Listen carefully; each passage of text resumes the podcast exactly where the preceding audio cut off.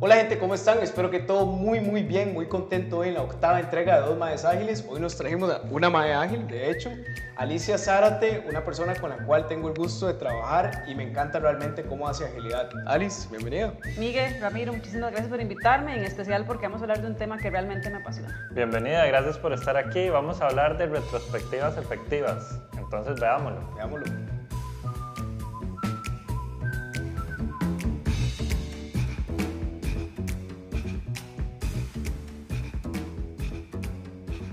Ok, Alice, desde mi punto de vista, la retrospectiva es el evento más importante que hay en Scrum. Pero hemos visto que hay muchos equipos que deciden saltársela. ¿Por qué debemos evitar saltarnos las retros? Empecemos porque el objetivo de la retrospectiva es inspeccionar y adaptar, ver cómo sprint tras sprint vamos mejorando como equipo. Yo creo que más bien debemos hacernos nosotros la pregunta de por qué el equipo quiere saltársela. Entonces, pueden ser situaciones de que tal vez alguien no se sienta cómodo en el equipo compartiendo situaciones que ocurrieron durante el sprint, o puede ser porque los accionables que salieron de la retro nunca se desarrollaron, entonces tal vez ven esto como una pérdida de tiempo. Y también porque sprint tras sprint hacemos la misma técnica retrospectiva, entonces se vuelve monótono. Sí, que de hecho yo he visto eso en equipos con varios colegas que dicen, la gente perdió la fe en el retro, pero ¿por qué? Di, es que las cosas no pasaron cuando ellos se quejaron y había que tomar un accionable, entonces de muy interesante ese punto. Sí, sí, o se vuelven aburridas y entonces a la gente le da pereza ir, pero siempre es lo mismo. Ajá. Ok. Ok, Alice, mencionamos un toque de que a veces las retros se hacen aburridas, ¿verdad? Monótonas. ¿Qué recomendás vos para que eso no suceda? Bueno, hay decenas de técnicas retrospectivas que uno puede probar. Hay unas que son súper fáciles, otras un poco más complicadas, otras cuando estás iniciando con un equipo y otras cuando ya llevas tiempo trabajando con ellos. Pero lo más importante para poder escoger la técnica es aprender a leer a leer tanto al equipo, a las personas individualmente y a las situaciones que ocurrieron durante el sprint para poder escoger bien. ¿Y cuáles serían algunas de esas técnicas que, que usas? Hay una que me encanta que se llama el árbol de alto rendimiento. Básicamente tenemos las raíces que son los valores de Scrum, lo cual es bueno porque vos podés repasar los valores de Scrum. Luego vas dibujando el tronco. Conforme dibujas el tronco, vas dibujando las hojas, que son las que absorben la luz del sol, que son las cosas que el equipo debería más bien de empezar a hacer y absorber para volverse un equipo de alto rendimiento. Y por último, si se siguen eh, alimentando las hojas de la luz solar, van a salir las frutas. Entonces, las frutas es lo que es un equipo de alto rendimiento. Este sirve mucho para equipos nuevos porque así vos vas seteando el, el escenario. Perfecto. Hay otra que vos me has comentado que te gusta, que es la del, la del bote de vela también. La del ¿verdad? bote de vela también. Esta me gusta usarla mucho al final de, de un epic, por ejemplo. Entonces, eh, vos dibujás la isla y la isla es como el objetivo de, de, ya sea del sprint o del quarter, como sea que ustedes planeen el trabajo. Entonces, la isla es el objetivo. El equipo va en el bote, pero durante el viaje, para llegar a la isla, nos podemos encontrar con rocas que son riesgos, cosas que pueden ocurrir durante el sprint o que ocurrieron.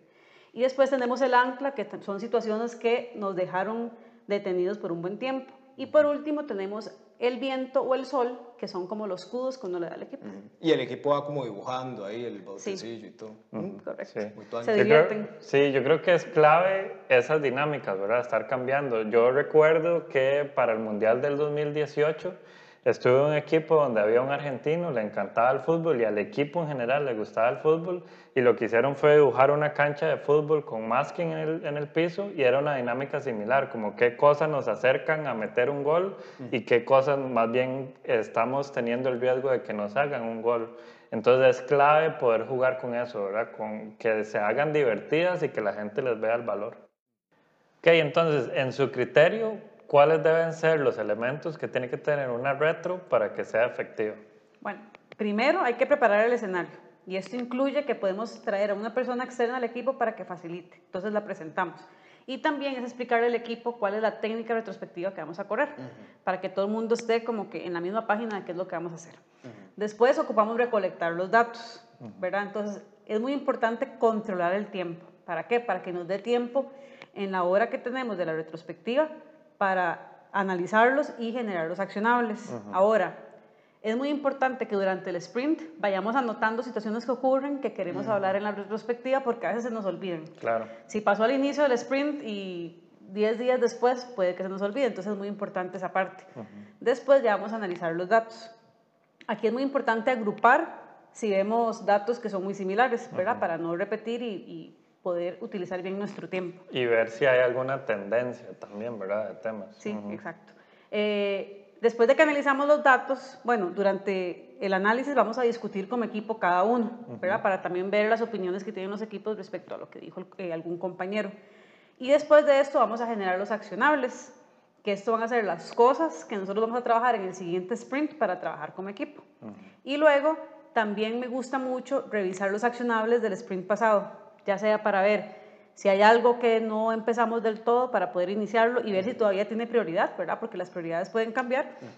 Y también ver si hay algo que el equipo tal vez considera que ocupamos más tiempo para seguirlo desarrollando eh, o empezar algo que del todo no se inició. Sí, y de esta manera, al revisar accionables, el equipo ve que realmente lo que se habla en el retro se le da seguimiento y por ende que se está mejorando continuamente. Correcto. Hay un término japonés que se llama Kaizen, que significa mejora continua.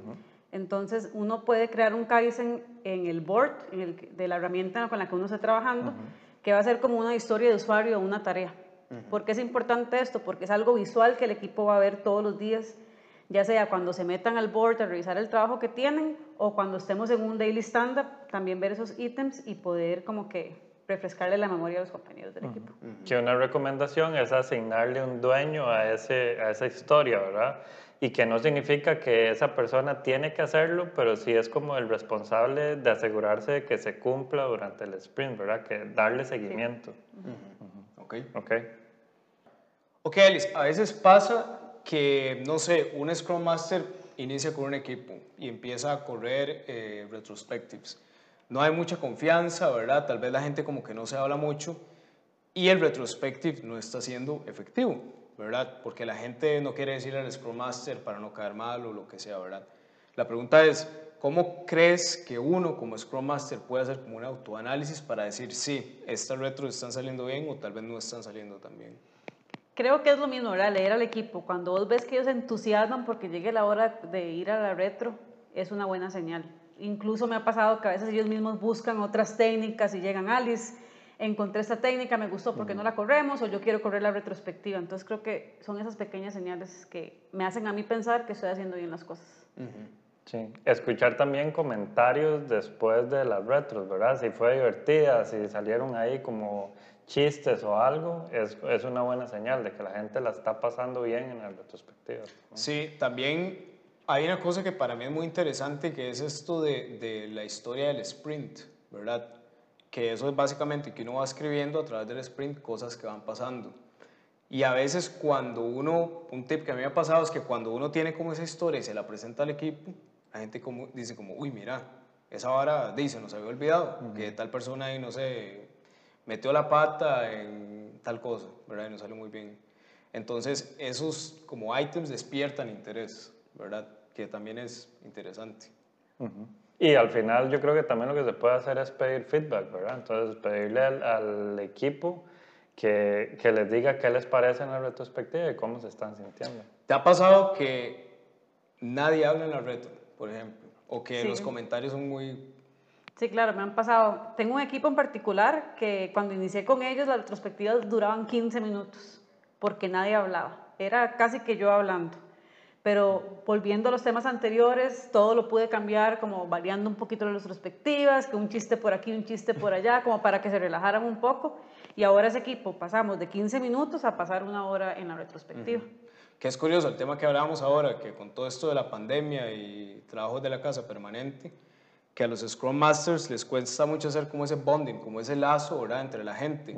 Entonces le ponen un equipo nuevo a uno, no sabe ni quién es, ma, usted me dice que su equipo usted ni lo conoce, por ejemplo, ¿verdad? Y crear ese lazo para que la gente comente y se abra, pues cuesta mucho más ahora, ¿verdad? Algo que es muy importante es tener one-on-ones con los, las personas del equipo individualmente, claramente porque yo las utilizo ni siquiera para hablar cosas de trabajo, sino para conocer, como, hey, ¿cómo estás? ¿Dónde vives? Es bonito, andaba paseando, ay, ¿cómo te fue el fin de semana? Entonces es muy importante para, como decís vos, crear esos lazos y para que las personas poquito a poquillo se vayan soltando y confiando en uno, entonces participen más en las retos. Claro.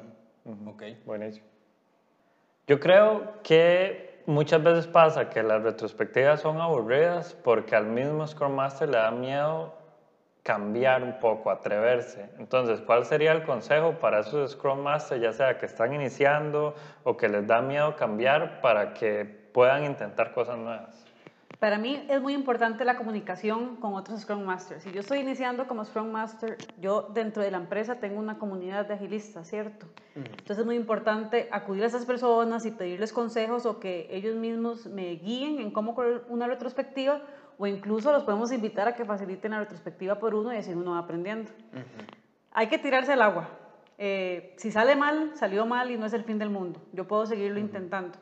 Algo muy importante también es tener como que esa confianza con el equipo y decirles, encontré esta técnica retrospectiva, quiero probarla, es la primera vez y puede ser que fallemos, pero vamos a seguirlo intentando hasta que salga bien.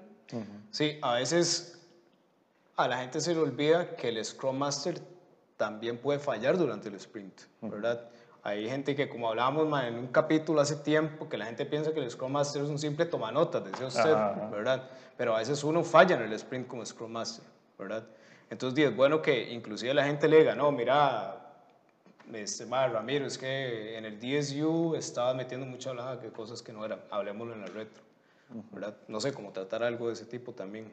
Sí, y a mí se me ocurren dos consejos finales. El, el otro es em, que leer, ¿verdad? Hay un libro muy bueno de Esther Derby que se llama eh, Retrospectivas Ágiles, haciendo equipos buenos, mejores. Ese es muy buen libro, es una biblia casi de retrospectivas. Y ahora que hablaba de las comunidades de prácticas, en las empresas suelen haber comunidades de prácticas pero los queremos invitar también a, la comunidad de práctica en Costa Rica, Ágiles Costa Rica. Lo pueden buscar en Facebook. Es un grupo donde hay gente que tiene mucha experiencia y también los podría ayudar. Sí, buenísimo. Ya que mencionas libros, también hay un libro que a mí me encanta, que es el de Coaching Agile Teams, y ahí también se comparten algunas técnicas de retrospectiva. Por ejemplo, el del árbol de alto rendimiento, lo logré sacar de ahí y también hay uno que es Shuhari, también viene en ese sí, libro. De Lisa Atkins. De Lisa Atkins. Correcto. Okay. Buenísimo. Bueno, vamos cerrando. De verdad, muchas gracias Alice por estar aquí, gracias por compartir todo este conocimiento y quizás si nos regala de cierre una recapitulación de lo que hablamos. Claro, bueno, primero empezamos hablando de por qué no debemos saltarnos una retrospectiva, después hablamos de cómo evitar que una retrospectiva sea monótona y después de los elementos mínimos que tiene que tener una retrospectiva para poder correrla de una buena manera. Después hablamos de cómo sé yo que estoy haciendo un buen trabajo eh, al correr las retrospectivas con el equipo y por último, cómo tirarme al agua. Ok, buenísimo. Buenísimo. Este, bueno, gente, aquí nos vamos despidiendo. Eh, Alice, demasiadas gracias. Para mí fue un capítulo muy interesante. Yo, de hecho, en Alice ya este, he hablado mucho de cómo hacer retrospectivas diferentes, entonces es un tema muy, muy vacilón y tu Alice. Gente, si quieren contactar a Alice, les vamos a pasar el LinkedIn eh, por si le quieren hacer cualquier pregunta relacionada realmente a agilidad, porque sabe mucho de agilidad. y bueno, que nos sigan en redes sociales, a nosotros también. Estamos en Facebook, en Spotify, en Instagram, en todo lado. Muchísimas gracias y que estén súper bien. Gracias. Chao. Chao.